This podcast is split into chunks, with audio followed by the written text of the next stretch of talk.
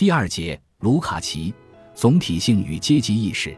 从哲学角度来探讨和确立马克思主义的辩证法，或者说将马克思主义的哲学革命聚焦在总体性范畴和历史辩证法上面，大体形成了西方马克思主义的基本理论走向。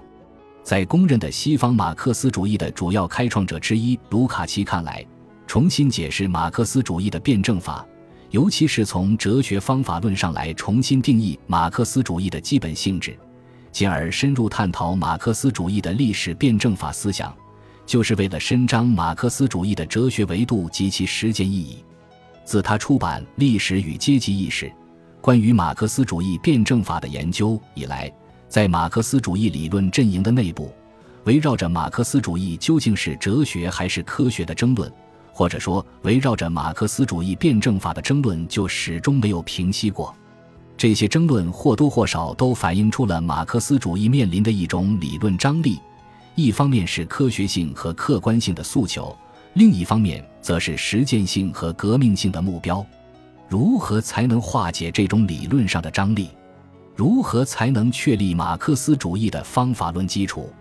在卢卡奇看来。只有回到了马克思主义的总体性辩证法思想，彻底恢复和发扬历史辩证法的哲学维度，才有可能回答马克思主义的正统性问题。为此，卢卡奇对马克思主义的哲学方法论进行了别开生面的理论阐释，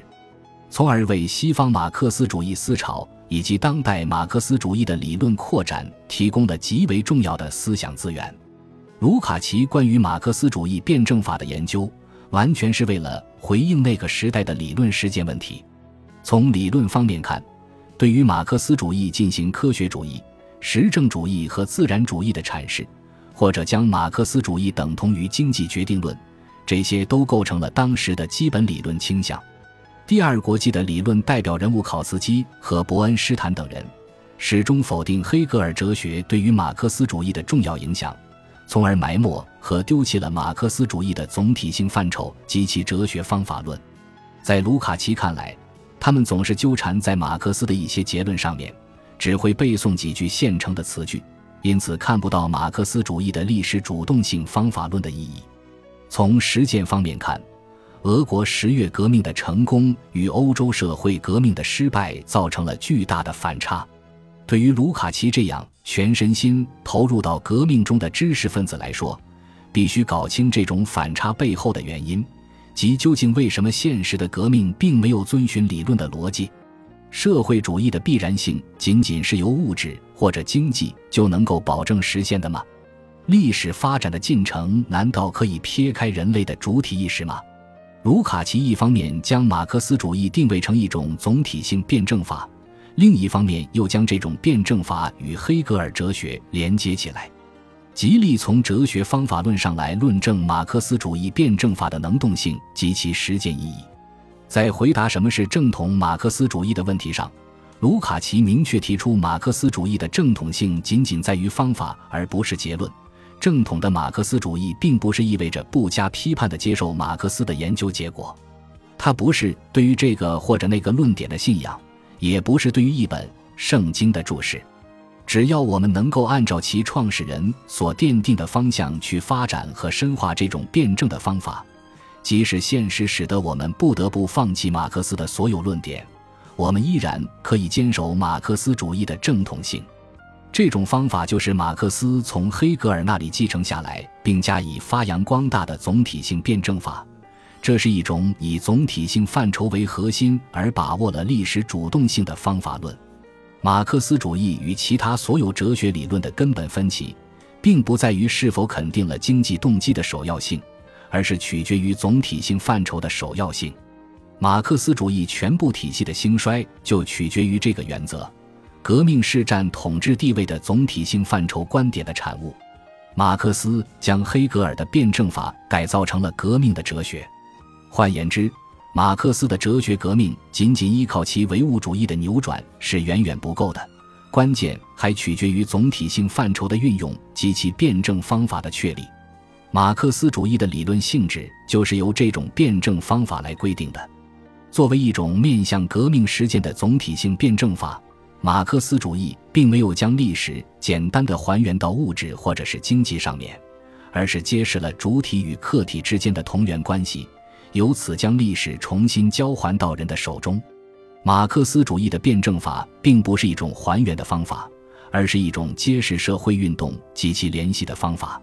按照卢卡奇的阐释，总体性范畴是马克思主义辩证法的理论基石，是构成历史主动性方法论的前提。因为它是对社会历史全部过程的辩证认识，是将现实存在看作是由主观东西与客观东西构成的一个活生生的整体。为此，他引证了马克思的论点：每一个社会中的生产关系都形成一个统一的整体。首先，作为一种整体化的思想，总体性范畴能够使我们看到整体的决定作用及整体对于部分的优先性。社会历史中的每一个组成部分和每一种现实经验，都只有从它们与整体的关系中获得规定。简单的说，部分的真理寓于全体之中。如果脱离了社会整体的关系，孤立的事实只能是一些空洞的和无意义的抽象。任何事实只有被放到一个特定的背景条件之中，被置于一个整体之中，才是可以理解的。当然。总体并不代表一切事实，总体意味着实在是一个有结构的辩证的整体，在这个整体中，并通过这个整体，任何特殊的事实都可以得到合理的理解。全部事实的堆积并不等于对实在的认识，堆砌起来的全部事实也不等于总体。事实只有被当作一个辩证整体中的事实和结构性部分来理解，才构成关于实在的认识。东欧新马克思主义代表人物之一科西克的这段论述，大体可以反映卢卡奇的总体性范畴的第一层含义。其次，作为一种过程观念，总体性范畴能够使我们把现实当做一个历史过程来理解。总体性将过去、现在、将来连接起来，而渗透在现实的发展变化之中。一切社会现象总是处在无休止的相互作用之中，而不停地发生种种变化。因此，我们必须看到，只有在事实的来龙去脉中，把社会生活的各种孤立事实作为历史过程的各个方面，并且把这些事实结合到一个总体性之中，对于事实的认识才有希望变成现实的认识。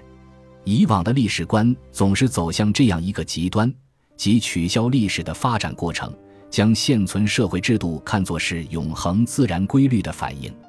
于是历史变成了一具僵尸，使得人们看不到历史发展中人的活动及其作用。